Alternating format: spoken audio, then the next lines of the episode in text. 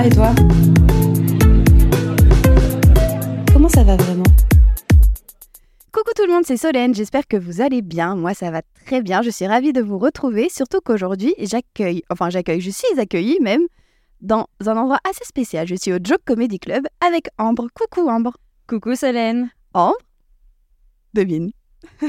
Comment vas-tu Bah écoute, je suis ravie.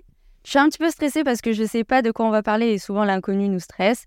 Mais euh, comme je t'ai dit juste avant, un petit peu en backstage, euh, j'ai hâte qu'on parle, qu'on se découvre un petit peu plus et que, qu'on en sache un, un, petit peu plus sur moi aussi. Donc là, tu es stressée, mais ça va? C'est pas stressée, c'est je suis excitée pour savoir vers quel côté on va aller. Ok. Et tu dirais que tu vas comment en ce moment dans ta vie? Alors, très bien dans le pro, très bien dans le perso. Je suis juste un petit peu fatiguée parce que c'est les vacances scolaires et que euh, j'ai beaucoup de staff euh, qui est parti en vacances. Et voilà, je le précise, je suis directrice d'un comédie club. Ça demande beaucoup de temps, beaucoup d'énergie, surtout quand le staff n'est pas là et qu'on est complet à l'avant. voilà, mais sinon ça va très bien et je suis très heureuse de faire ce, podcast avec toi qui était euh, un peu une surprise. Voilà, voilà. exactement. Qu'est-ce que ça fait d'être la directrice d'un comédie club? C'est beaucoup de fierté, au-delà évidemment des engagements et de, de ce que ça représente. C'est de la fierté parce que j'ai beaucoup travaillé. Euh, si j'en suis arrivée là, c'est vraiment euh, grâce à mon travail et uniquement grâce à mon travail.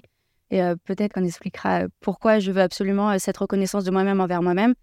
ça me tenait à cœur de pouvoir dire haut et fort, je le dois qu'à moi et à mon travail, et pas grâce à papa ou maman. On va développer tout de suite. Hein, Évidemment. Euh, du coup, euh, je suis née à Versailles dans, dans un... Dans le château. Et eh ben, en face du château, il y avait une clinique privée. Voilà, je suis née vraiment... Ma mère avait vu sur le château de Versailles. Parfait. Voilà. Euh, mon papa est commandant de bord et ma mère était hôtesse de l'air à ce moment-là. Ils se sont rencontrés, pour la petite anecdote, dans les airs quand ma mère lui a apporté le plateau repas. Bon, je casse un petit peu l'ambiance, ils sont plus du tout ensemble. Divorce atroce et tout. Mais une chose est sûre, c'est que j'ai jamais manqué d'amour de la part de mes parents, euh, ni d'amour physique, ni d'amour euh, mental. J'ai toujours énormément de soutien. Et c'est vrai que j'ai eu cette, cette enfance où le manque n'existe pas. si j'ai envie de quelque chose, que ce soit une barbe à papa ou un avion Barbie Lego, je l'ai. et ça, ça a développé chez moi ce truc de je veux montrer que je peux y arriver sans papa et maman. Parce que du coup, tu avais l'impression que ça pouvait donner de toi l'image de quelqu'un qui claque des doigts et a ce qu'elle veut euh, sans avoir à faire d'efforts. On me l'a reproché euh, ok maintes et maintes fois. Euh, certaines personnes sont malheureusement jalouses. mais tu demandes pas ça. Moi, tu, moi, je veux que des amis, je veux que rigoler. je vais pas dire non à ma mère ou non à mon père si je rentre à la maison et que bon, j'ai un petit cadeau, un petit cadeau qui vient de New York ou de de quelque part. Je vais pas dire non, je le prends et, et je demande pas la jalousie des autres. Je, je demande à ce que tout se passe bien. Et moi, je suis contente pour toi si tout se passe bien pour toi. Pourquoi tu ne l'es pas pour moi? Mm. Donc, j'ai subi euh, la jalousie gratuite et la méchanceté gratuite. Ok. Tu t'en as pris conscience à quel âge? 10 ans. Ah ouais, c'est tôt. Ouais, c'est tôt. Hein. Comment bah, tu vivais? En fait, dans la cour de récré, ah, fille à papa, fille à papa, elle veut quelque chose, elle l'a. Euh. Et du coup, bah, tu te renfermes sur toi. Et tu fais un peu un déni à tes parents, genre, tu te rebelles, non, bah, je veux pas ci ou je veux pas ça, euh, ça va, garde ça. Bon, au final, tu le prends, évidemment, ça va dans ma chambre, sur ma commode, je suis contente. Mais la, la, méchanceté à cet âge-là, surtout, je parle du collège, a été très féroce. J'ai, pardon, j'ai subi le harcèlement, clairement. Euh, on, on avait des casiers, euh, tu sais, où on mettait nos sacs à dos. Et le mien, il y a une époque, mon cadenas ne marchait pas très bien, on pouvait ouvrir mon casier. Et en cours de chant, on devait avoir obligatoirement notre flûte, euh, tu sais, les, petites mm. flûtes, même si on ne l'utilisait pas. Et la veille des vacances de Noël, vendredi, 15h, je m'en souviendrai toute ma vie, je suis très... je prépare tout en avance. Donc, mon cartable, il est toujours fait la veille pour le lendemain. Je sais qu'il y a ma flûte dedans. J'ouvre mon sac à dos pour mettre ma flûte sur mon bureau. Enfin, sur, euh, oui, sur ta table d'école. Je sais pas, me dit. Pas de flûte. Elle me dit, mais pas de flûte. Euh, c'est physiquement, mentalement pas possible qu'il n'y ait pas de flûte. Comment comment c'est possible? Et euh, quelques temps plus tard, donc je me suis pris un mot dans le carnet. C'était mon premier mot dans le carnet et je crois le seul que j'ai pu avoir. Parce que vraiment, euh, autant scolairement parlant, j'étais pas ouf. Autant mon comportement a toujours été irréprochable parce que, voilà, tu peux ne pas être bon dans certaines, dans certaines matières. En revanche, euh, j'ai eu une éducation où le comportement, ça, tu peux le gérer. Donc, euh, je te demande d'être impeccable. Euh, et donc, j'ai appris euh, trois ou quatre mois plus tard qu'en fait, elles avaient ouvert mon cahier, mon casier Les filles de ta classe? Les filles de ma classe qu'elles avaient pris la flûte juste pour que je me mange des, des, des cols, enfin des heures de colle. Et tu pensais que c'était tes copines à l'époque? Non, du tout. Ouais, Tu savais déjà Non, que- je savais pas. On a euh, aussi voulu me taper, on a... Ouais, ouais, ouais, j'ai subi. hein. Le collège a été atroce. Comment tu tenais? Euh, avec le sport, j'ai fait... euh, alors, c'est comme un sport-études, mais c'est pas un sport-études. Je faisais jusqu'à 21 heures de sport par semaine, de gymnastique artistique. C'est clairement ce qui... c'est mon... C'était mon échappatoire. Parce que j'avais une team en dehors du collège, j'avais une... Ouais, un, un autre groupe auquel te C'est ça. Et à l'inverse du collège, c'était un endroit où euh, j'excellais. J'étais la meilleure, j'étais la chef d'équipe, je savais mener, je savais dialoguer, lui dire euh, comment euh, les aider pour euh, passer un salto, une vrille, euh, une pointe tendue. Et ça me valorisait. Et au contraire, quand je retournais au collège, parce que je précise, je subissais et de la part des profs, et ouais, et de la part euh, de, de, de- Des élèves. des élèves. Euh, pour l'anecdote des profs, j'en ai des mille et des cents. Ça, j'y ai repensé toute cette semaine. Je me suis dit, est-ce que je vais oser en parler? J'en parle parce que c'est ma fierté aujourd'hui de dire je suis directrice alors que j'ai subi tout ça. Oui, et puis c'est important aussi de, je pense, euh, bah, montrer que ça arrive à tout le monde et de sensibiliser et de. C'est ça.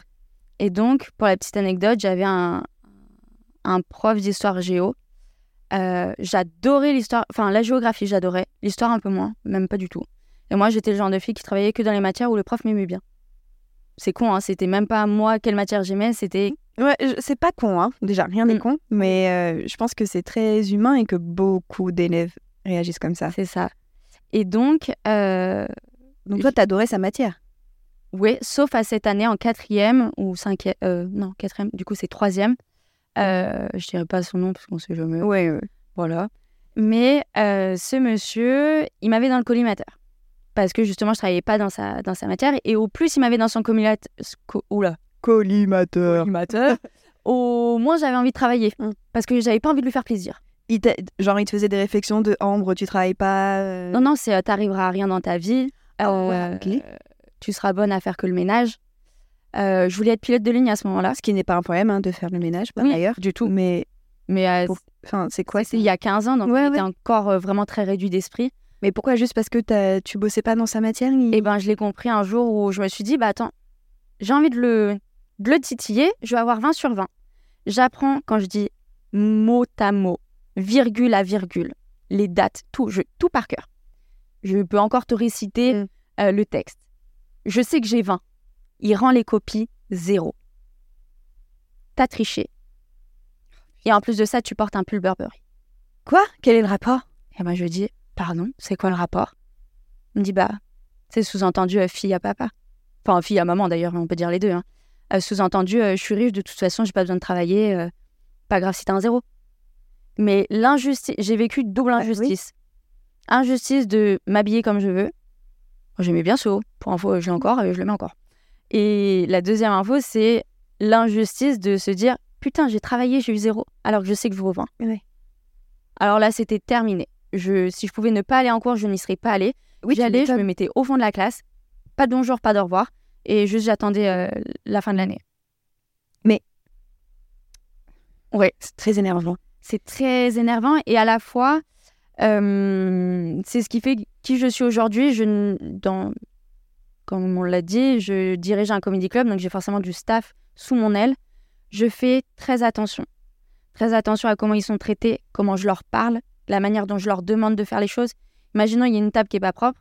Je peux dire Hé, la table Parce que je l'ai déjà vécu, euh, j'étais serveuse aussi, parce que je voulais pas. euh, voilà, je voulais avoir mes petits sous pour. euh, Les tiens. mes, ti- mes, mes biens. petits mes biens, c'est ça, mes petits sous à moi pour me payer, pas mes études parce que j'avoue c'est les parents, mais me payer comme j'étais en études de mode, me payer mes tissus, mes fournitures, tout ça. La mode aussi, hein, j'en ai bavé. hein. On va en reparler. ouais, je Ouais. Euh, et donc, je dis euh, généralement, je te laisse passer un coup sur la table parce que ça te laisse l'option de le faire tout de suite, de le faire plus tard. C'est un ordre sans, être un, sans, sans en être un au final. Mais au moins, je sais que la tâche est faite et ça te met pas la pression de. Mm. Genre, faut- je veux pas qu'ils se sentent obligés, genre, je suis un tyran et euh, je te laisse pas le choix. Parce que j'estime que, et c'est comme ça que je les recrute généralement, euh, mes équipes, c'est je veux qu'ils se sentent bien. Moi, je pars du principe où si tu te sens bien dans ton travail, tu travailles bien. Si tu arrives avec la boule au ventre comme j'ai pu le vivre, généralement, tu travailles pas si bien que ça. Tu as beau faire du mieux que tu peux, oui, tu travailles bien, mais au bout de quelques mois, euh, au bout d'un moment, t'en peux plus. Donc, euh, je suis très, je fais très attention à ça. Collège, du coup, le calvaire. Ouais. Lycée, ça a été? Lycée, euh, ça a été. Je précise qu'au collège, j'ai eu une petite blessure, ce qui fait que j'ai pris beaucoup de poids. Ok. J'ai pris euh, 10 kilos en très peu de temps. Donc, quand tu fais 45 parce que tu es gymnaste et que tu montes à 55, là, je te rigolerai au nez. Mais quand tu as 13 ans, Bah, psychologiquement, tu le vis extrêmement mal. On m'appelait l'éléphant et quand on voyait, on faisait boloum, boloum, boloum, boloum. ouais. Mais encore une fois, ça fait ma force aujourd'hui. Ça fait que. Voilà, tu peux me titiller, euh, rigoler de tout, il n'y a pas de souci, je, je peux me défendre et j'ai j'ai mes forces maintenant. Mais le lycée, à l'inverse, euh, je suis passée du coup de vivre chez ma maman à vivre chez mon papa. Euh, je l'ai extrêmement bien vécu le lycée. À l'inverse, j'étais euh, très populaire. C'était pas du tout le même établissement, du coup? Pas du tout. Euh, bah, du coup, alors si on fait un petit retour arrière, euh, mes parents se sont séparés, j'avais 6 ans, 6-7 ans. Ma mère est partie vivre dans le centre de la France. Donc j'ai fait fin primaire et toutes mes années collège là-bas. Donc entre Limoges et Clermont. Et au lycée, du coup, je suis retournée à Versailles, euh, là où il y avait euh, mes amis d'enfance, euh, euh, tout ça. Et je l'ai très bien vécu. Alors, amicalement parlant, très bien vécu. Mais toujours ce problème d'échec scolaire où je comprends pas pourquoi on, on veut nous apprendre des choses qui sont inutiles pour plus tard. Je l'avais compris très tôt et je me disais, mais moi, ça me servira à rien. Mm. Moi, ça, j'en veux pas. Et en fait, je faisais le tri. Je faisais le tri entre les profs, s'ils m'aimaient, s'ils m'aimaient pas. Euh, alors, heureusement, j'ai une excellente prof d'anglais euh, qui m'adorait et que j'adorais. Comme ça, euh, maintenant, je sais que je suis fluente, c'est grâce à elle en partie. Évidemment, on n'apprend pas l'anglais couramment juste avec l'école, c'est de la volonté. Il faut, si possible, voyager ou regarder les séries Netflix en anglais. Mais on va dire que globalement, le lycée s'est mieux passé, même si les profs, c'était pas, pas trop ça. Et tu- du coup, tu as vu la comparaison entre comment tu étais traité au collège et comment tu étais traité au lycée? Et comment tu t'es sentie? Euh, beaucoup d'émotions en même temps et à gérer. En plus, il y a le corps qui change. J'avais reperdu du poids grâce à l'été, parce que je suis quand même sportive et que je nage énormément, donc ça m'avait fait fondre naturellement. Euh, donc physiquement, physiquement, reconfiance en soi, sauf qu'il y a eu l'apparition des boutons. Calvaire, Ah ouais calvaire. Et à la fois, comme j'étais soutenue par tout un tas de groupes d'amis, euh, je savais ce que c'est que euh, voilà d'appeler un pote, euh, Ah, on sort au ciné. en plus, j'ai eu le scooter à ce moment-là, donc vraiment liberté, autonomie. on se sent déjà une petite femme, donc très bien. Et à la fois, je supportais plus l'injustice. J'ai vu une fille, il me semble qu'elle s'appelait Amélie, se faire harceler. Et là, j'ai Au lycée? au lycée. Et je sais que c'est venu à mes oreilles, genre, ah ouais, euh, elle paye les gens pour qu'on mange avec. Et j'ai dit, pardon. Je me suis levée, on était en train de manger, on était au self. Je me suis levée, je suis allée à sa table, parce qu'elle mangeait seule. Je lui ai dit, euh, prends tes affaires, tu vas manger avec nous tous les midis. Et je ne supportais pas, tu vois, ça peut encore m'en faire pleurer, je ne supporte pas comme la méchanceté gratuite, parce que je l'ai vécu petite, parce que euh, j'avais la meilleure Batmobile ou maison Playmobil, tout ce que tu veux la plus grande piscine. Donc là, à ce moment-là, t- t'as forcément plein d'amis. Quand les parents divorcent, bah, t'as plus personne. Ah. Et rebelote, ça revient, t'as plein d'amis. Ah bah non, bah, hors de question de la laisser euh, seule à sa table. Tu viens et tu rigoles avec nous. Et euh, je la suis encore sur Insta. Alors c'est vrai qu'avec le boulot que j'ai et la vie que j'ai, on se parle pas vraiment. J'ai pas de nouvelles, je pense, depuis 3-4 ans. Mais euh, je sais que grâce à elle, son quotidien était... Non, grâce à moi, son quotidien était, je pense, moins difficile. Et ça, j'en suis fière. Des petits moments comme ça où je me dis, j'ai fait des bonnes actions. T'as fait quoi d'autre comme bonnes actions? Ah, j'en ai fait plein. Je pense que j'en fais quotidiennement. Euh, J'étais, je le suis encore un peu, mais j'étais énormément celle qui faisait tout pour tout le monde, justement pour qu'on l'aime. Et quand t'es arrivée cette popularité, enfin quand m'est arrivée cette popularité, euh, je faisais tout pour tout le monde. Tout pour que tout le monde se sente bien, quitte à m'oublier moi. Et à l'inverse, aujourd'hui, euh, je pense à moi en priorité. Et après, je fais pour les autres. Et euh, évidemment, je pense en priorité à mes parents. Ils vivent à l'étranger, donc quand mon père il a besoin de faire les papiers pour la voiture ou d'aller chercher un colis, ou quand ma mère, faut aller la chercher à l'aéroport, ou voilà, ces petites tâches au quotidien que je fais, mais avec le, plus gros cœur possible, je le fais tout de suite. Euh, et après, il y a des choses où euh, je. C'est pas des, des choses que je fais automatiquement. Enfin, non, à l'inverse, c'est des choses que je fais automatiquement. Euh, par exemple, quand les artistes ils viennent ici au Comedy Club, je veux qu'ils se sentent bien. Parce que, déjà, c'est mon rôle, mais surtout, je sais que s'ils se sentent bien, je me dis que j'ai accompli quelque chose de bien parce qu'ils vont bien jouer sur scène, donc le client est content, il rigole parce que l'artiste est bien. Si l'artiste est bien, il revient, etc. En fait, c'est un cercle de vie. Et je pense qu'il n'y a pas. Si j'y réfléchis, je peux trouver des, des trucs comme euh, Amélie. Euh, euh, là, quand j'y réfléchis, j'ai rien à te dire, mais. Oui, c'est plein de petites choses au quotidien. Je pense que je le fais naturellement au quotidien parce que je me suis forgée comme ça dans ce truc de faut que tout le monde se sente bien autour de moi. Et tu penses que c'est le cas du coup? Ouais. Ouais, ouais. Et j'en suis fière. C'est important d'être fière de toi? Énormément. Euh, et euh, en même temps, je veux pas qu'on pense que. Il y a toujours ce truc de. Je veux pas qu'on pense que je suis. Euh, un but de ma personne. C'est ça, ou. bah, tu vois, j'allais dire fille, à, fille à maman, fille à papa. Bah, tu peux être fière de toi sans être fille à maman, fille à papa. Bien sûr. Et je suis fière de moi d'être fille à maman, fille à papa, et je suis fière de moi d'être qui je suis aujourd'hui.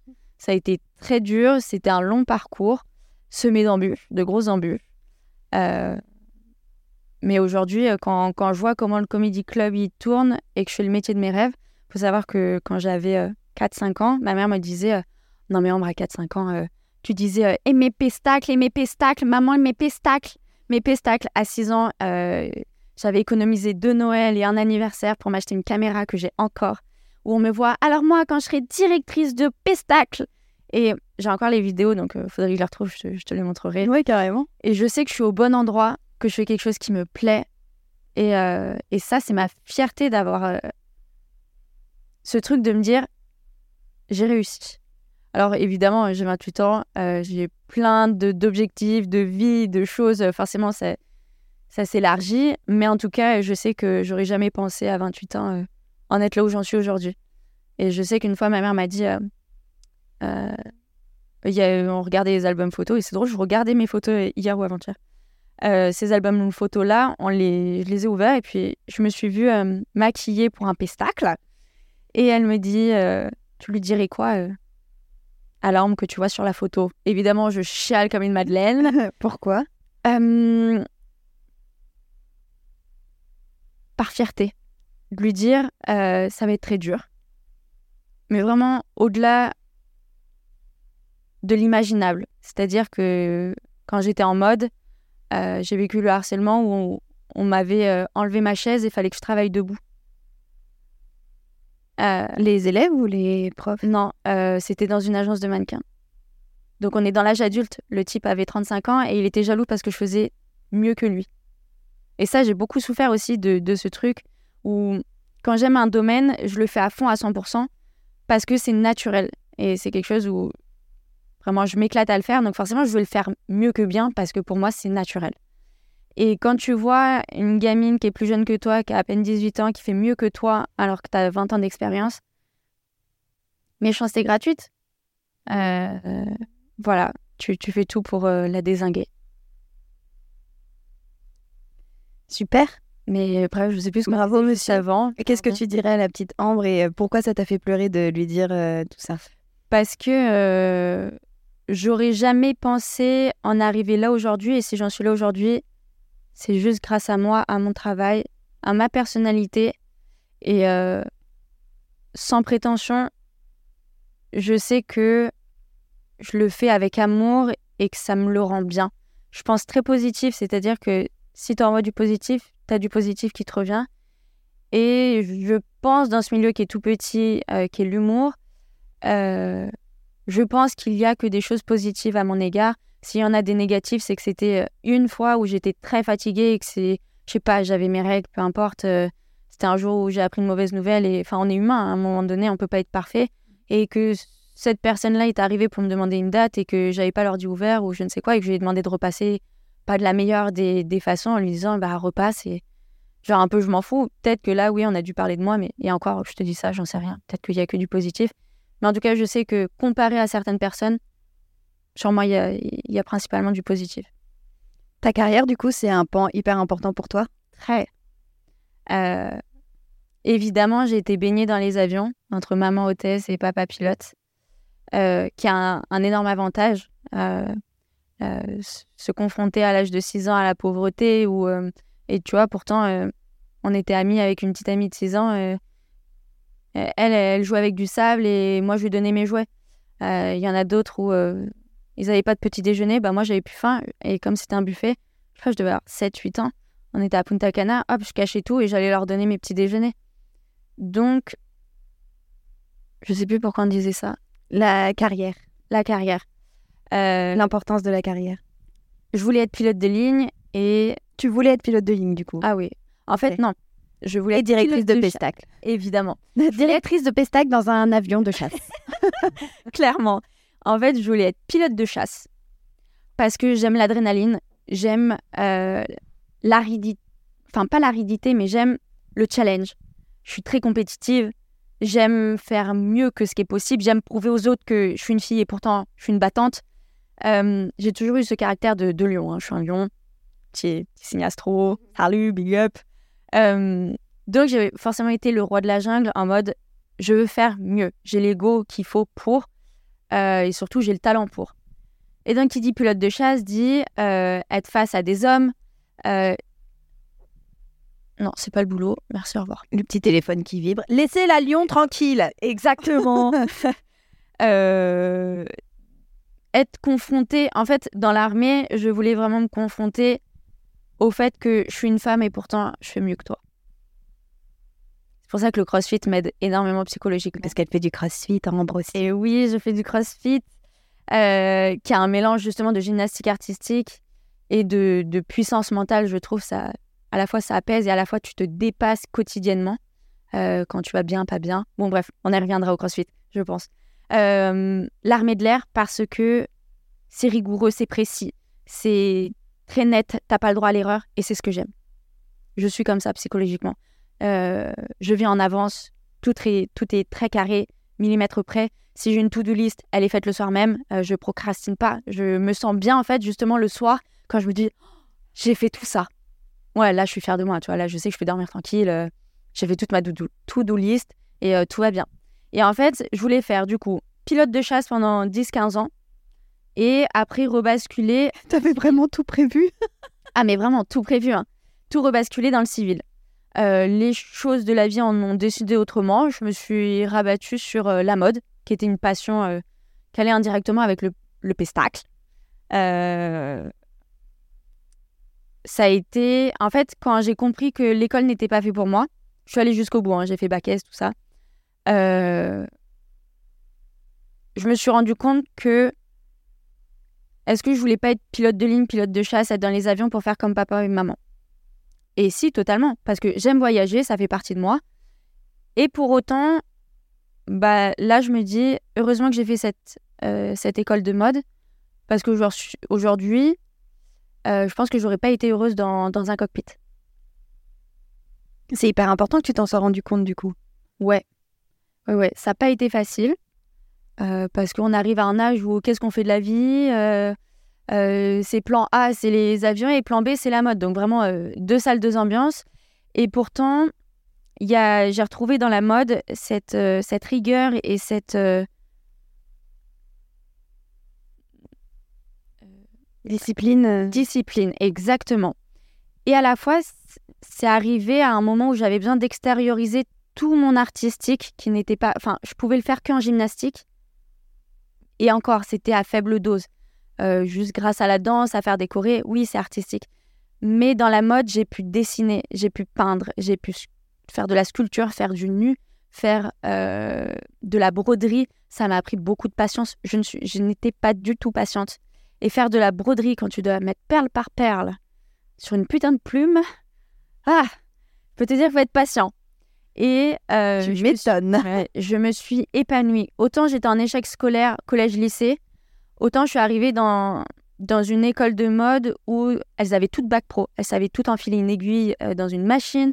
Moi, j'étais perdue, je regardais euh, tout le monde. En plus, je suis très réservée, très timide, donc je ne parlais pas à ce moment-là. J'essayais de regarder comment elles faisaient. Et au final, j'ai croisé au bout de la classe une fille qui savait comme moi pas faire.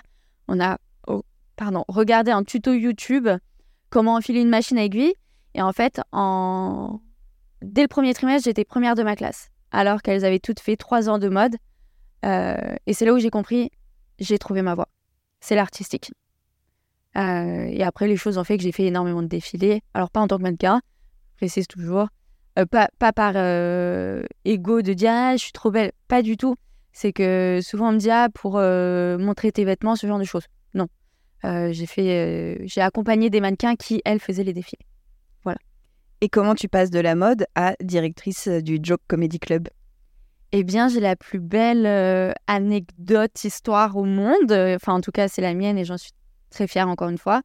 Euh, donc, j'ai fait 4 ans et demi de mode. J'ai fini assistante, assistante directrice de casting chez Dior, ce qui est euh, énorme. Et le Covid.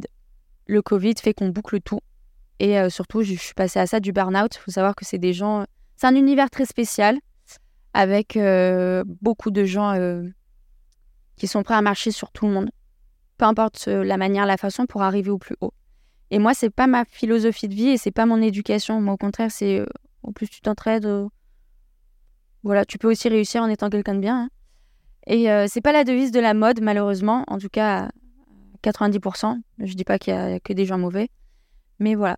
Et euh, le Covid a fait que, non, je disais que la, ridi- enfin le, la mode c'était tellement toxique que je suis passée à ça du burn-out et deux semaines plus tard, Covid. J'ai dit c'est le moment pour arrêter. Mais Le gros warning du destin. C'est ça, on souffle un bon coup et euh, je suis évidemment dans, dans le sud chez ma maman avec mon frère et je scrolle sur Insta, euh, tu sais, dans les fils d'actualité et je tombe sur Kev Adams qui met une photo, ce lieu ouvre bientôt. Faut savoir que moi, dans l'univers humoristique, je connais Jamel Debbouze, Gad Elmaleh et Kev Adams. À cette époque, en tout À cas. cette époque, évidemment. Euh, je clique sur la photo et je comprends pas ce que c'est un comedy club. Très honnêtement, je comprends juste qu'il y a un restaurant et je me dis bah Ambre, euh, on va bosser hein, parce que j'avais pour but. euh, alors ça, je vais pas le dire, mais j'ai un but perso, un projet perso qui est toujours en cours. Et moi, je suis très, je ne dis rien tant que c'est pas prêt. Mhm. Donc je te le dirai en privé avec grand plaisir, mais euh, je sais pas qui Oui. écoute. Donc euh, voilà. Pas de souci. Et donc, je clique sur la photo, je vois qu'il y a un restaurant. Je me dis, bah écoute, on va envoyer un message à Kevin Adams. On sait jamais s'il répond. Le gars a 7 millions d'abonnés. Je me dis, impossible. Je lui dis, euh, bonjour monsieur, excusez-moi de vous déranger. Vraiment un petit message poli. on sait jamais. Cordialement, bien à vous. Je pense que je peux te retrouver le message si tu veux. Ça va être Tu as envoyé une lettre de motivation par Instagram à à Kev Adams, Adams. On est bien d'accord. en plein Covid. en plein Covid. Et le monsieur me répond. Il me répond, bien sûr, on cherche du staff. Contact, euh, Blablabla. machin. Ouais. on donnera pas de nom. Elle est en train de rechercher le dit message. Bonsoir l'équipe, le Fritsch Comedy. Êtes-vous à la recherche de serveurs, serveuses aguerris ou hôtesses d'accueil? Si la réponse est positive, puis-je vous proposer ma candidature? Cordialement, Ambreca. Waouh. Il me répond Hello, grave, avec plaisir. Va sur, va sur Insta, contact. Euh, elle s'occupe de tout. Voilà. Et l'histoire a commencé. Donc j'ai commencé en temps. C'est pour ça je vais développer comment j'ai commencé dans le stand-up. Enfin, dans le stand-up, euh, pas moi euh, qui monte sur scène. Hein. Oui, Attends, t'inquiète. entendons-nous. Pas Pourquoi encore. je suis fière? Euh, C'est parce que justement, j'ai commencé. Je suis allée démarcher la personne. Elle m'a répondu. J'ai fait mes preuves aux entretiens d'embauche. J'arrive, je suis serveuse dans un. et Vraiment, j'ai fait le tout premier jour du Fridge Comedy Club. Le jour où ça ouvre, je suis là. Et donc, je suis serveuse du coup au comédie. C'est sur deux Tu étages. passes de, du sud de la France chez ta mère? Ah oui, je remonte sur Paris. Voilà. Exact, bien vu. Je remonte sur Paris, je passe les entretiens, tout se passe bien. Tu sais toujours pas euh, qui sont les autres noms de la comédie française à part. euh, À part Kev Adams, clairement. Et, euh, mais à la fois, j'ai j'ai pas d'appréhension ni de préjugés parce que bah, avec la mode, j'ai travaillé. euh, euh, alors, je dis pas que j'ai travaillé avec Rihanna ou avec Jennifer Lawrence ou Robert Pattinson, mais quand je travaillais, ils étaient dans la même salle que moi. Donc, je sais gérer une pression où il faut que tout soit parfait et que. D'ailleurs, j'ai une anecdote dans la mode, faut vraiment que je te la raconte après, elle est très très drôle. Je Je la pas note. pensé au Comcard. Ok. Bref, donc premier jour du Fridge Comedy Club, je suis serveuse en bas et c'est un nouvel endroit, donc faut le rôder, faut le mettre en place. Et euh, c'est grâce à mon travail que on me félicite et qu'on me dit bah tu passes euh, un peu responsable euh, du bar, puis euh, du resto, puis des artistes. Ouais, tu gravis les Et en fait, j'ai échelons. gravi les échelons comme ça. Et, euh, et je suis très fière. Et en fait, c'est grâce à mon travail et uniquement grâce à mon travail que j'ai j'ai pu évoluer euh, dans, dans, cette, euh, dans cette, euh, cet endroit. Et euh, voilà. Après, les choses là-bas font que. Alors, je suis très fière d'y avoir travaillé. euh, beaucoup de respect pour euh, beaucoup de personnes là-bas. Après, les aléas de la vie font Oui, la que vie fait que tu changes, t'évolues. voilà, je- j'en pouvais plus de, de certaines choses ou peut-être du rythme de tout ça. Et j'ai préféré. Tu as besoin de nouveautés et de, de changement. Exactement. Et euh, c'est un milieu très petit, et donc euh, le, le milieu fait que dès le lendemain matin, donc moi forcément en pleurs parce que c'est un milieu où j'ai commencé dedans, et je me voyais continuer, c'est le spectacle, c'est le monde de vivant, c'est c'est l'artistique pur et dur. Et C'est là où tu voulais être. ouais, je me vois pas partir. Et à la fois, quand tu poses une démission, euh, waouh, tu te dis, bah, je fais quoi maintenant? Donc, moi, dans ma tête, je partais au Brésil chez mon père, euh, trois, trois mois, boire de la noix de coco. Et en fait, le lendemain matin, un monsieur m'appelle, qui est le gérant, euh, le grand directeur euh, du The Joke, qui est notamment le producteur de Baptiste Le Caplin, de Thomas. Et il m'appelle et le courant passe, mais je dis pas que je lui dis tout de suite euh, ouais je suis pas chaude ou je sais pas euh, on va voir mais je dis ok à la rencontre et en fait la rencontre on a passé trois heures à parler sur le sur le sur la banquette juste là où en fait on s'est tout de suite compris.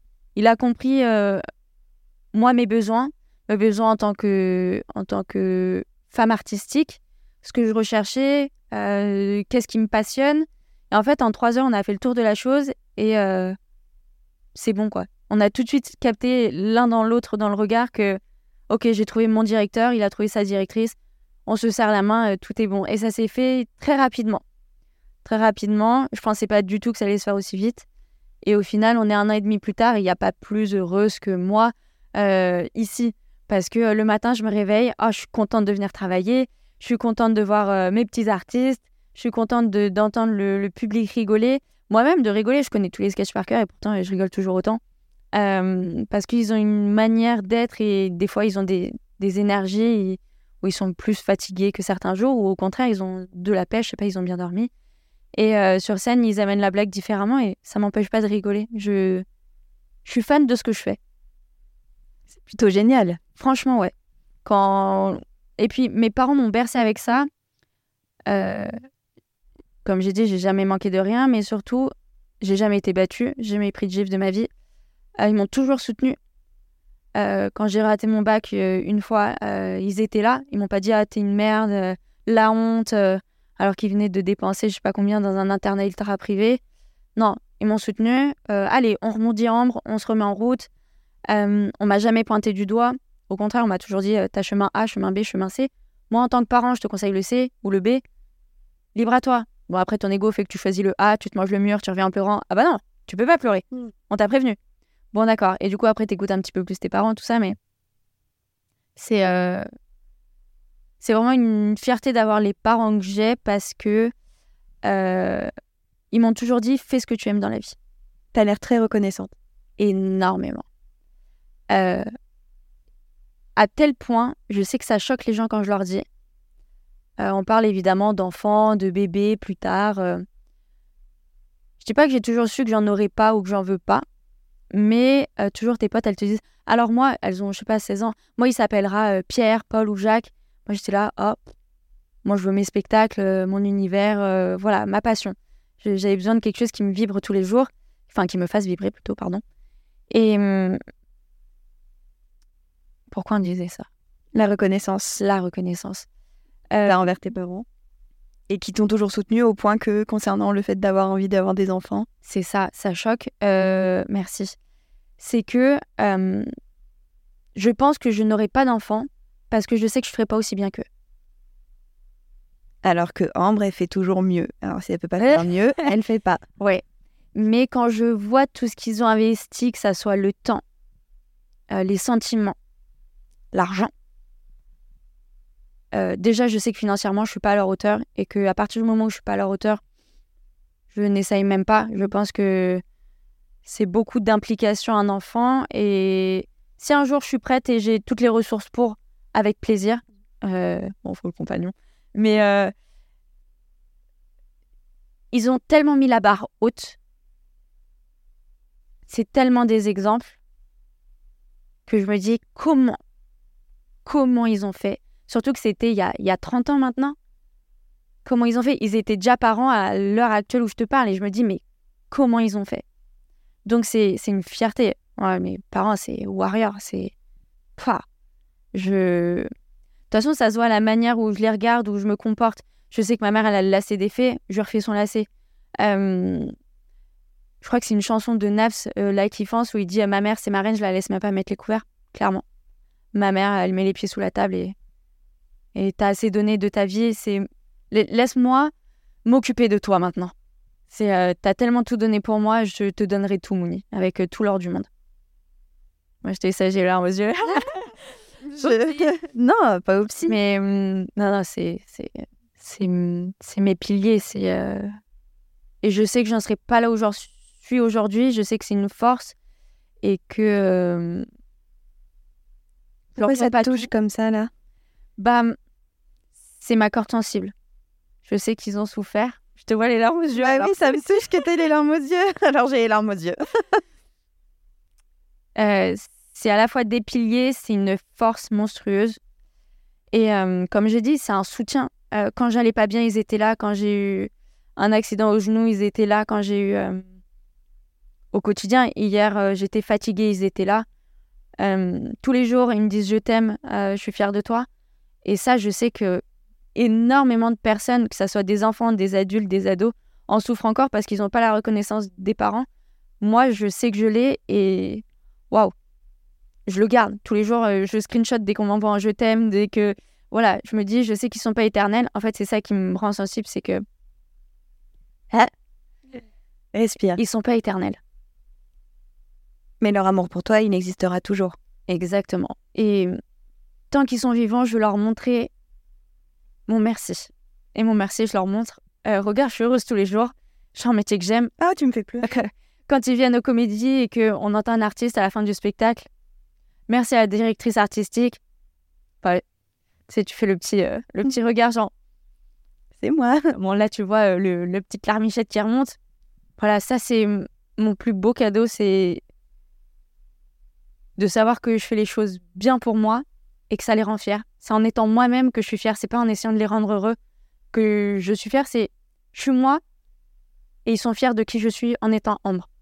Et ça, je sais que hum, en parlant avec des amis, tout ça, des fois ils sont un peu perdus. Alors ça m'arrive, hein. évidemment, on a tous nos parts d'ombre. Il y a des jours avec, des jours sans. Mais je sais que j'ai trouvé un équilibre fabuleux en étant ici, que je suis épanouie à tout point de vue. Et que ils le savent. Et de savoir qu'ils savent. Enfin, je pense que je n'ai pas d'enfant, mais je pense qu'en tant que parent, si tu sais que ton enfant est heureux avec son travail et en étant qu'il est, sans se regarder dans le miroir en pleurant parce qu'il n'aime pas sa gueule ou pas son corps, waouh, c'est qu'ils ont bien travaillé en tant que parents. Et ça, c'est une fierté, je pense, euh, mutuelle. On parle beaucoup de fierté, hein. On parle beaucoup de fierté. Après, si c'est ça qui te drive, euh, ma foi, ouais. parlons-en. Il y a d'autres choses qui te drive L'amour de tes parents? Il y a euh, le sport. Euh, quand on voit mon rythme de vie, heureusement que le sport existe. Heureusement que j'ai un échappatoire. Euh, parce qu'il faut penser à tout. un comédie club, ça ne tourne pas tout seul. Il y a des petits détails où les gens se disent Ça va, ouf. J'ai quand même entre 300 et 450 artistes à gérer, au-delà d'une équipe. et les gens voient. Eux, ils parlent à une directrice moi, je parle à 500 personnes. Donc, quand je te réponds pas tout de suite, parce que j'ai un tel pro, un tel perso. Il t'appelle sur le perso. Bah non. Prends le temps. Euh, c'est que là, je suis occupée à justement, à, j'ai un souci d'artiste, j'ai un, un régisseur qui est malade ou euh, quelqu'un. J'ai autre chose à gérer. C'est ça. Donc, euh, j'ai besoin de laisser ça de côté. En fait, pour mieux retrouver le joke au quotidien, j'ai besoin euh, forcément d'avoir une passion à côté. La passion, c'est le sport, depuis toujours. C'est une discipline, c'est que ça soit la gymnastique artistique que j'ai fait en compétition à haut niveau ou que ça soit le crossfit. Ou c'est drôle, je me sens terriblement nulle en crossfit. Je, je suis Hmm, pas très forte, dirons-nous. Et c'est pas grave, justement, ça me laisse une grande marche pour m'améliorer. Mais euh, le sport me permet de m'apaiser mentalement. Comme je pense à tout continuellement mentalement, et demain, il faut que je prenne le rendez-vous pour euh, le lave-vaisselle parce qu'il a pété les frigos et, et la lumière, l'électricité, le machin, le truc. Le sport, quand j'y vais, je pose tout. Je pose tout, je souffle. Je suis avec euh, des gens fabuleux, d'univers différents. Euh, on a une passion commune, on en parle et ça fait du bien. Y a pas... Alors, ce que j'aime le plus au CrossFit, c'est qu'il n'y a pas de jugement. Et pour la petite anecdote, Soso qui se trouve en face de moi, je vous le dis. Premier jour d'essai, elle m'a accueilli avec le plus grand des sourires. Et c'est là où j'ai su que c'était fait pour moi. Et c'est grâce à elle, et uniquement grâce à elle, que j'ai signé. Parce qu'elle m'a tout de suite dit Mais non, je te montre où sont les vestiaires, nanana, t'inquiète pas. Et j'étais timide, je paniquais. Elle, elle- T'étais stressée. elle m'a presque prise par la main en mode bah, Je te présente Alice, c'est c'est son premier cours. euh. Et en fait, tous les coachs m'ont bichonné. Et c'est ce que j'ai le plus aimé. euh, pas de jugement. Euh, peu importe si tu mets pas de poids, barre à vide, si tu mets euh, 800 kilos, euh, juste ils sont là pour te soutenir dans ton effort. Et ça, c'est fabuleux. Je souhaite à toute personne sur cette planète d'avoir un endroit où on s'y sent bien et on n'est pas jugé. C'est vraiment un refuge. Euh, alors, je suis un peu dégoûtée en ce moment avec mes horaires. J'y vais que deux fois. Mais dès que je Ce peux. qui est déjà très vais. bien. Oui, ce qui est déjà très bien. Mais dès que je peux, j'y vais parce que bah on se retrouve au final. Je sais que tous les mois, il y a des petits verres, euh, l'apérophilie, tout ça. Et hum, quand je peux, pareil, j'y vais. Mais généralement, c'est le vendredi et je travaille. Mais euh, c'est vraiment un endroit euh, fabuleux avec des gens euh, extrêmement bienveillants. Et c'est doux. Et on a besoin de douceur dans ce monde de brut. Clairement. Clairement. Tu nous as dit tout à l'heure que tu allais nous parler d'une anecdote de la mode. Avant que je rebondisse sur un autre truc, donne-nous cette anecdote. Magnifique. Cette anecdote. questions. Euh, donc, quand j'étais en école de mode, j'ai été prise pour un stage dans une agence de mannequins pour euh, euh, booker les filles. Voilà, une agence de mannequins. Et dans cette agence, euh, au bout de trois ans, on rencontre forcément des gens, notamment l'assistante de la directrice artistique de casting, qui dans le milieu de la mode est très connue. Et j'étais assise sur un banc à un défilé Dior, euh, juste avant que le show commence. Elle s'assoit à côté de moi, elle fume. Elle me dit Mais tu fais quoi? Je te vois souvent ici. Donc en anglais, je vous ferai pas mon anglais qui est à la fois magnifique et à la fois très français. Euh, et je lui dis Bah, euh, moi, je suis chaperon euh, pour We Management. Et elle me dit Est-ce que le casting, ça t'intéresse? Je dis Mais évidemment. Et elle me dit Voici ma carte. Contacte-moi. En fait, j'ai fait trois entretiens FaceTime parce qu'ils sont basés à New York. Euh, j'ai été prise. Et euh, premier jour de Dior, c'est pas compliqué, je me lève à 8h du mat, une angine blanche, 42 de fièvre, Oh l'enfer. l'enfer. En fait, je m'étais tellement mise la pression que il y a le corps qui a lâché en pleine nuit, où tu te réveilles, t'as la sueur, les draps trempés et tout. Et je dis à ma mère, je ne peux pas me lever. Ma mère par téléphone, quoi, tu peux pas te lever? Mais si, il faut aller travailler là. euh. Oui, je sais. Euh, euh, c'est ton rêve là, tu, tu peux pas laisser passer ça. Et je sais qu'ils sont intransi- intransigeants dans la mode. Tu vas pas. ton premier jour. Enfin, Clairement. J'y vais. Je sais pas comment. Je pense que mon corps s'est mis en mode automatique. J'y vais, je suis genre, je suis. J'ai pas du tout 42 de fièvre, j'ai pas du tout mal à la gorge. Genre, hey, hi, how are you? Good, thank you. So, what I'm gonna do? Uh, let me know. Bref. Ils m'expliquent les tâches. Et en fait, ils ont un... moi, j'ai un anglais british parce que j'ai des grands-parents anglais. Grands-parents de cœur anglais, je précise. Euh, Et c'est un anglais américain. Et là, c'est le. Et là, je fais Yes, of course. C'est genre, euh, je gère la situation. Je ne comprends rien à ce qu'elle me dit. Je sais juste que dans le, la phrase, il y a le mot print et qu'en face de moi, j'ai une, une petite imprimante qui imprime les com cards. Ce sont des photos d'identité de, de mannequins qu'on prend pendant les castings. Et en fait, on les pins sur des boards en fonction de on prend, on prend pas, peut-être. Mm. Et donc, j'imprime. Moi, elle me donne des trucs, Bah oui. j'imprime. On arrive à 3 h du matin. Je suis arrivée, il était, je pense, 9h30. Il est 3 h du matin. faut savoir que dans la mode, quand c'est en Fashion Week, on ne dort pas. Et moi, je carburais au Red Bull et au Monster. Atroce, je ne vous le conseille pas. Mais euh, c'est le seul truc que je prenais. Donc, euh, bon. Et euh, 3 h du matin, euh, la directrice de casting arrive enfin. Et elle me dit euh, Oh, great. But, où sont les autres? Ah, je dis Les autres. Je dis What? Les autres? Je dis Bah, il y en a pas. Ah, ça me stresse. Et là, elle me dit euh, Bah, tu sais bien enfin que c'est une boîte de casting qui gère Dior, Jean-Baptiste Savali, Sakai, Altuzara, Hugo Boss, Tommy Finger. Et en fait, elle me dit euh, Bah, les autres marques. Ah Donc, en fait, tout le travail où j'ai mis, je pense, 8 heures à le faire, il manquait 4 autres boards. Ah, Donc, je, je n'ai pas dormi de la nuit. J'ai fait ça. Mais voilà, c'était. euh, En vrai, j'en rigole aujourd'hui, mais tu me demandes de refaire ça, je le referai pas. Je prendrai mes affaires, je me casserai. Ouais. Surtout que j'étais pas payée à cette époque-là. Euh, ils te prennent pour la saison 1, ils appellent ça les saisons 1 euh, bénévolement parce qu'ils estiment que c'est eux Un qui privilège déjà, ouais. C'est ça, c'est un privilège de travailler pour Dior, donc euh, on va pas en plus, on va pas en plus te payer, ma grande. Euh, donc c'est toi qui payes les taxis, c'est toi qui payes euh, ta nourriture. Bon, en, en, en l'occurrence, on mangeait pas trop. euh, Enfin, moi, je mangeais pas trop à cette époque-là parce que forcément, tu tu complexes hein, en tant que femme d'un mètre 60 pour euh, 55 kilos pleine de muscles et que tu te retrouves avec des mannequins de 38 kilos d'un mètre 80, c'est sûr que psychologiquement, ça, ça atteint. Mm. Mais bon, tout ça pour dire que ce board, euh, je m'en souviendrai toute ma vie. Oh purée, tu m'étonnes. Mais bon, voilà. Aïe, aïe, aïe. Et ton rapport au corps aujourd'hui, il est comment? Enfin, à ton corps en tout cas? Euh, j'ai commencé le crossfit il y a un an et demi. Il va beaucoup mieux depuis un an et demi seulement. J'ai mis des années à me reconstruire À cause de. de la mode.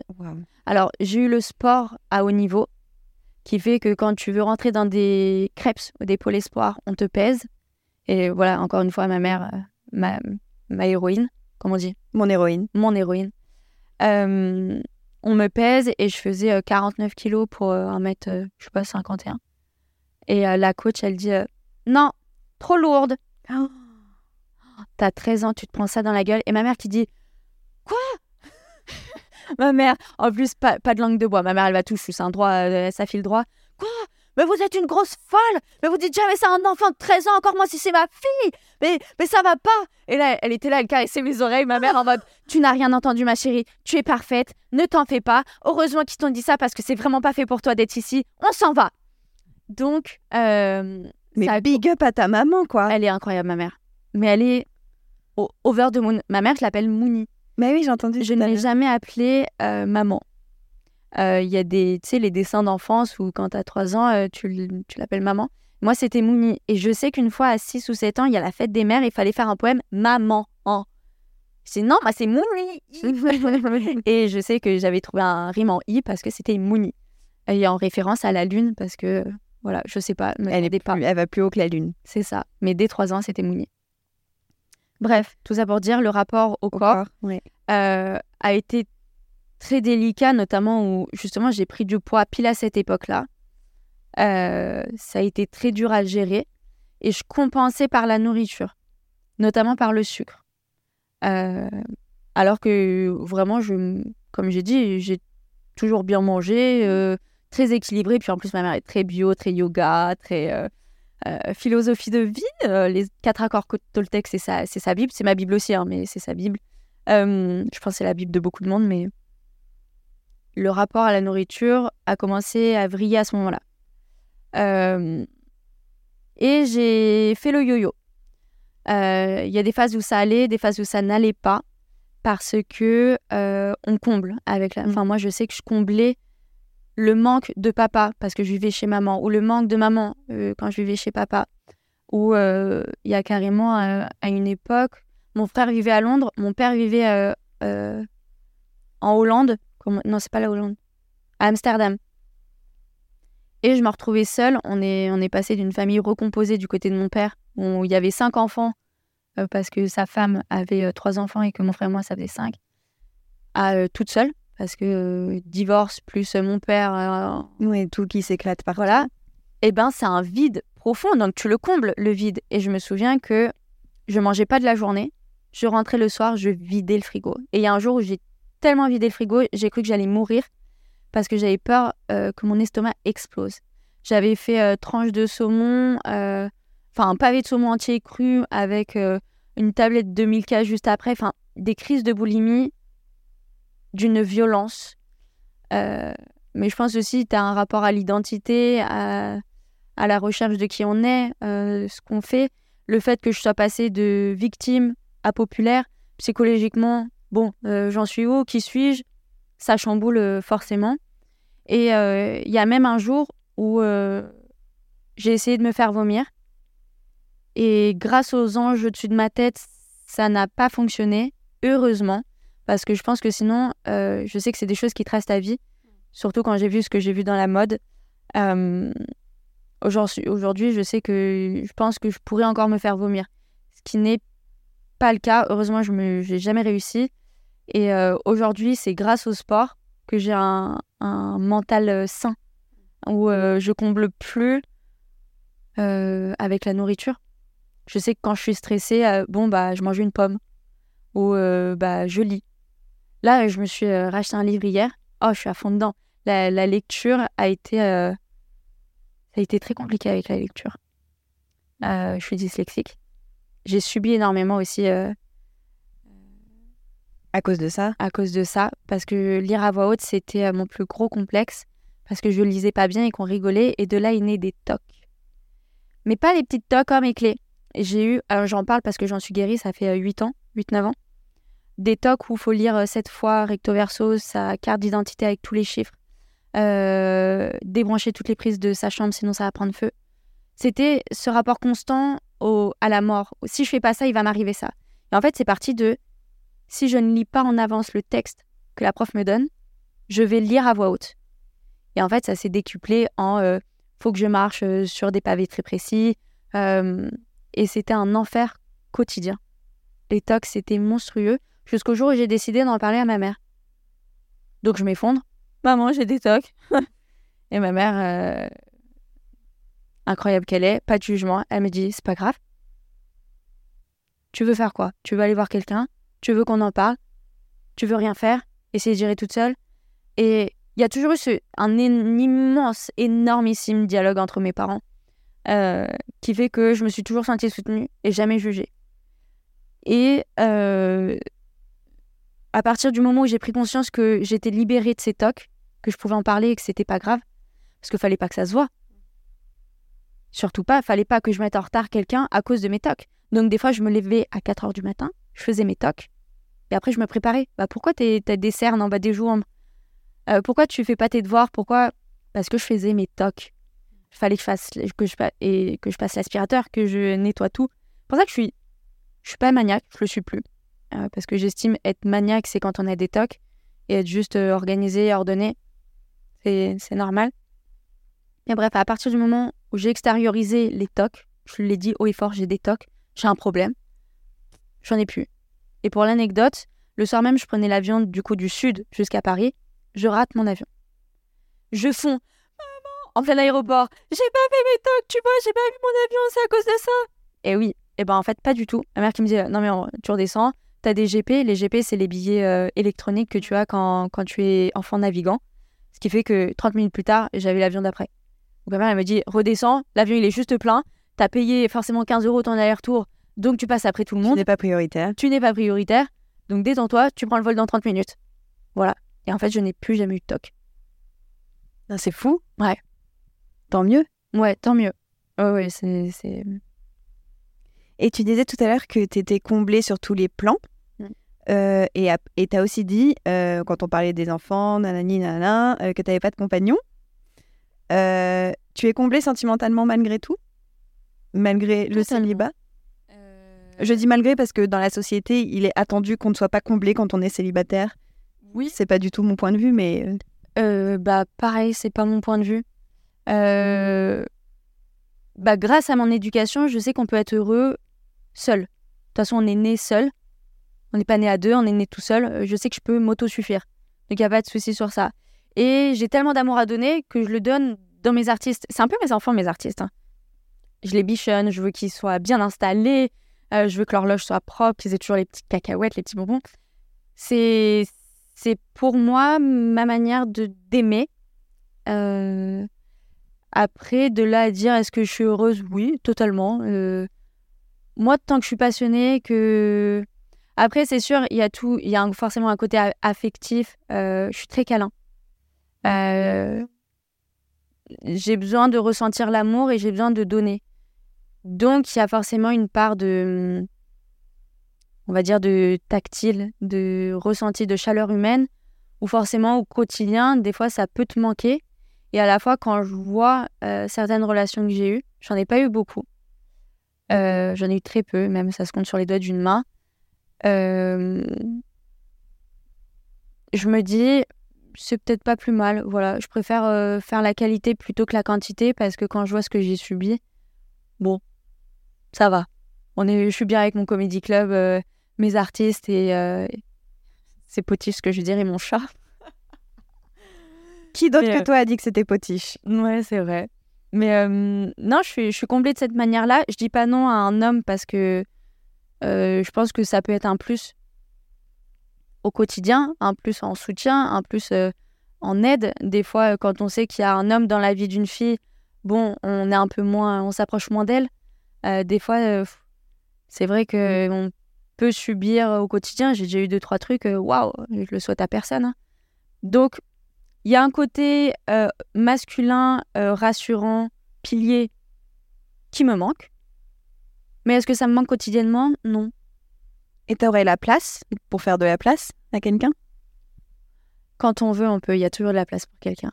Je pars du principe où faut pas se forcer. Euh, ma mère m'a toujours dit si tu forces à rentrer dans une chaussure, c'est que c'est pas la bonne chaussure. Et ça marche dans tout. Et généralement, quand tu essayes d'être ami avec quelqu'un, quand tu euh, quand tu forces euh, auprès d'un garçon, mais aime-moi, aime-moi, euh, non, c'est que c'est juste, c'est pas la bonne chaussure. Tu la rends au vendeur et tu vas dans les rayons et t'en trouves un autre. Voilà. Tu cherches tu oula tu cherches quoi en amour? Beaucoup de respect et de bienveillance et qu'on comprenne ma passion pour mon travail.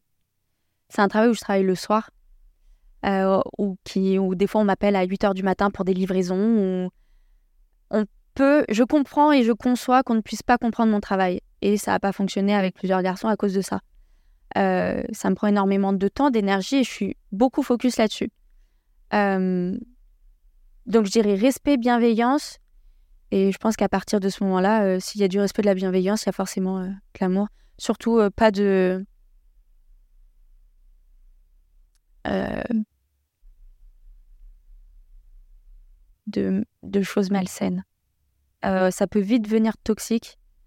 Euh, même nous, euh, on dit ah, moi je veux pas être toxique, mais des fois on s'en rend pas compte. On peut l'être.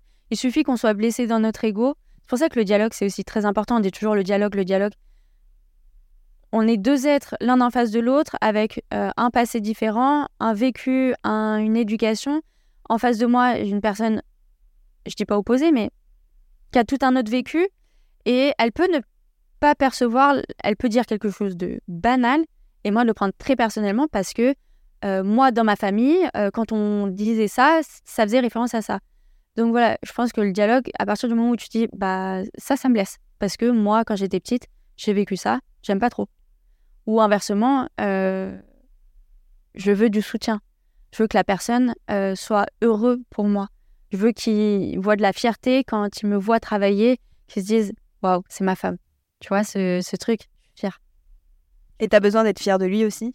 Énormément. Je veux qu'il voit dans mes yeux de la fierté. Je veux, enfin, je veux, c'est horrible de dire ça, mais j'aimerais et euh, je me le souhaite. Et de toute façon, tant que j'aurai pas ça, je. je... Enfin, en tout cas, si je vois pas ça chez l'homme, je chercherai même pas à faire plus.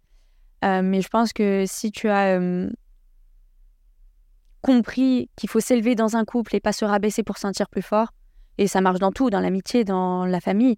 Moi, je parle, franchement, je parle plus à personne dans ma famille à part mon père, ma mère et mon frère. Euh, c'est parce que c'est des gens qui te tirent vers le bas. Moi, tu me tires vers le bas, je te parle plus. Voilà, je fais mon chemin. Mais généralement, on te tire dessus et on essaye de te rabaisser quand, on te, quand tu les dépasses. Et mon caractère fait que je préfère avancer seule. C'est pas grave si tu me soutiens pas. Euh, focus, euh, focus sur ma life. Euh, je sais que focus sur ma life, ça fait trop la meuf, pardon. Mais c'est c'est important pour moi d'aller vers le haut et d'avoir quelqu'un en face de moi qui m'aide à aller vers le haut. Parce que je sais que moi, j'aide les gens à aller vers le haut. Donc, je pense que je le ferai naturellement. Et que j'aurai besoin du soutien de la personne en face de moi qui me dise euh, Waouh, c'est bien, allez, continue. Que ça soit du soutien, du renfort, un pilier, tout ça à la fois. Le roi de la jungle avec la reine de la jungle, quoi. Ah, exactement Exactement. Mais je suis très. Euh, comment on dit? Rigoureuse. Non, pas rigoureuse, je suis très. Exigeante? Exigeante, merci. Ouais, il y a beaucoup de choses que je laisse pas passer.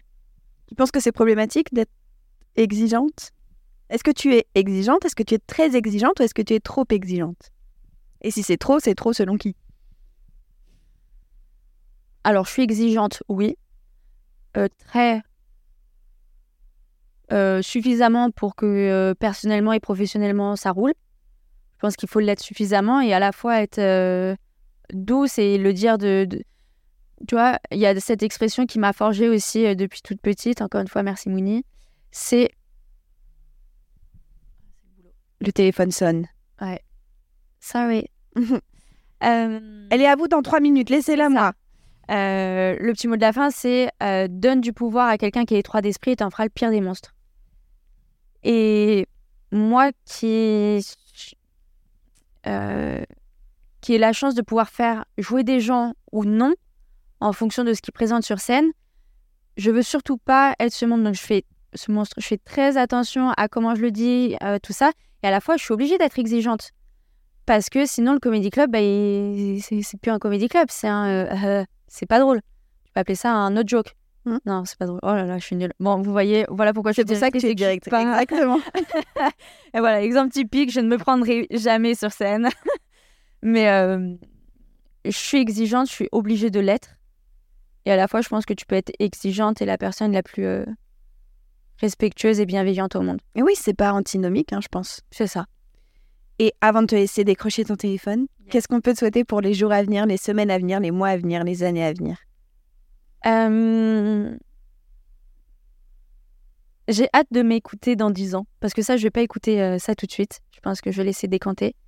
Et je pense que dans une dizaine d'années, j'espère que je me dirai Oh, j'étais un bébé chat, j'étais trop mimes.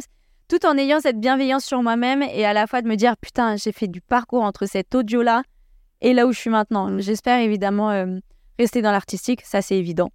Euh, toujours auprès des artistes euh, et des pestacles. Et puis, franchement,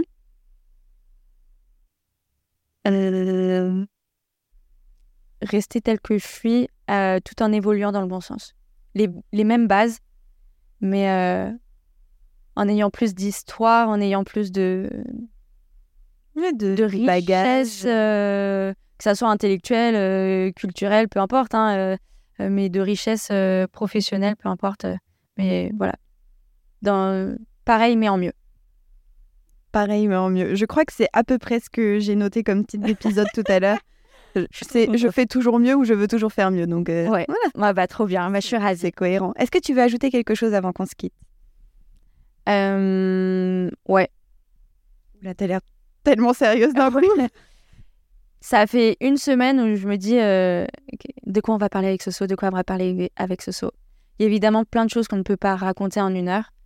Et la seule chose que je peux vous dire, c'est que c'est dur. La vie est dure. La vie est très dure. Euh, je sais pas pourquoi je pleure. Lâchez rien. Lâchez rien. N'ayez pas peur de dire non. N'ayez pas peur d'être vous-même. N'ayez pas honte d'être vous-même. Et euh, soyez fiers de votre parcours. Euh, prenez cette photo là de vous petit et juste dites-vous merci et t'inquiète pas, ça va bien se passer. Voilà. Petit mot de la fin. Bah, moi, j'ai rien à ajouter du coup.